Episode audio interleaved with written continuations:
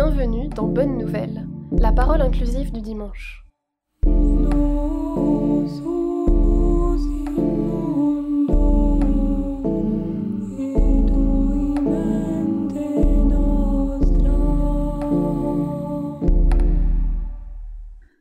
Chers frères et sœurs, nous sommes aujourd'hui au quatrième dimanche du carême, appelé aussi dimanche de la joie. Nous venons d'écouter le récit de la guérison de l'aveugle né et je vous propose de demander la grâce de nous réjouir des merveilles de Dieu en cet homme et aussi en chacun et chacune de nous. Demandez la grâce de se réjouir, car, comme nous venons de l'écouter, il n'est pas toujours facile de se réjouir du bien qui se fait. Il se passe beaucoup de choses dans ce long récit. Mais pour aujourd'hui, afin de nous éveiller à cette attitude de joie, je voudrais nous inviter à suivre le cheminement de cet aveugle. On ne connaît pas son nom. On sait tout simplement qu'il est né aveugle et sans doute à cause de cet handicap, il est mendiant. Il ne connaît pas Jésus et nous ne percevons pas dans ce récit un désir de guérison de sa part. Sa situation suscite question chez les disciples de Jésus qui cherchent à savoir qui est à l'origine de ce mal. Question légitime, mais Jésus y répond en changeant la logique.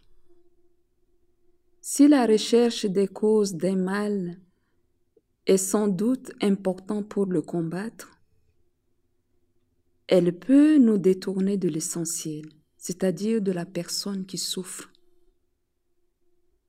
Jésus réoriente ainsi la logique des disciples.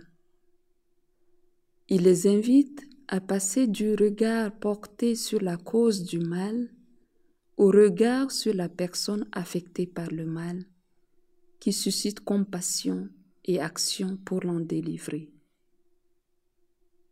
Cette pédagogie de Jésus est riche d'enseignements pour chacun et chacune de nous et pour l'Église. Par exemple, face aux abus dans l'Église, l'attitude a été pendant longtemps focalisée sur le coupable. Depuis trois ou quatre ans, l'Église a résolument décidé de tourner son regard vers les victimes pour les aider à se reconstruire. Devant les multiples maux qui accablent l'humanité, Jésus nous invite à nous centrer sur la personne souffrante. C'est dans ce regard de compassion posés les uns sur les autres que nous trouverons les ressorts intérieurs pour inventer des gestes de récréation, comme Jésus le fait avec l'aveugle né. Poursuivons donc notre cheminement avec ce monsieur. La nouvelle de sa guérison se répand et au lieu de provoquer joie, elle suscite plutôt suspicion. L'aveugle guéri doit s'en expliquer devant les pharisiens. Celui qui jusqu'à présent ne parlait pas prend la parole pour rendre compte de ce qui lui est arrivé. Il n'est plus un objet de discussion, mais devient un sujet, un interlocuteur, un protagoniste de son histoire. On le voit progressivement prendre confiance et affirmer sans détour ni peur ce qui lui est arrivé. C'est bien moi, dit-il avec assurance. Si la confrontation est difficile, elle lui a permis de faire un chemin intérieur dans la connaissance de celui qui lui a ouvert les yeux. Il commence à parler de celui qui l'a guéri, d'abord en reprenant ce qu'il a entendu dire de lui, l'homme qu'on appelle Jésus dit-il. Et ensuite, il formule sa propre idée de Jésus. C'est un prophète. On voit bien que la guérison n'est pas que physique. Elle établit la confiance en soi, et donne une ouverture de l'intelligence permettant ainsi de se situer comme sujet avec d'autres.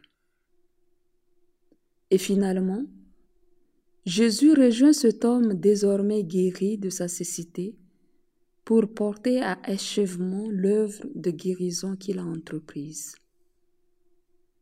C'est dans un dialogue simple que cet aveugle guéri voit et reconnaît Jésus comme son Seigneur. Ainsi, il passe de la guérison physique à l'illumination du cœur en passant par la confiance en soi. Chers frères et sœurs, voilà l'œuvre de Dieu en nous.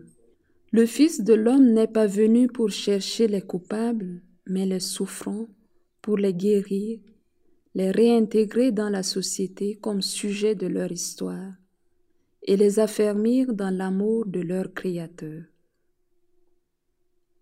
Ce parcours de l'aveugle-né est le modèle du cheminement de tous les catéchumènes, et en particulier de ceux et celles qui se préparent au baptême à Pâques. C'est aussi le cheminement que tout baptisé est appelé à redécouvrir pendant ce temps de carême qui invite à passer des ténèbres à la lumière en suivant de plus près la lumière du monde, Jésus. Puissions-nous, catéchumènes et baptisés, comme l'aveugle-né, nous laisser illuminer par le regard de compassion de Jésus, qui nous guérit de nos cécités physiques et spirituelles, et nous risquer à témoigner humblement, mais en vérité, de cette œuvre de Dieu en nous et surtout, soyons pour nos frères et sœurs qui souffrent le reflet de ce regard miséricordieux de Jésus qui relève, réintègre, donne confiance et espérance.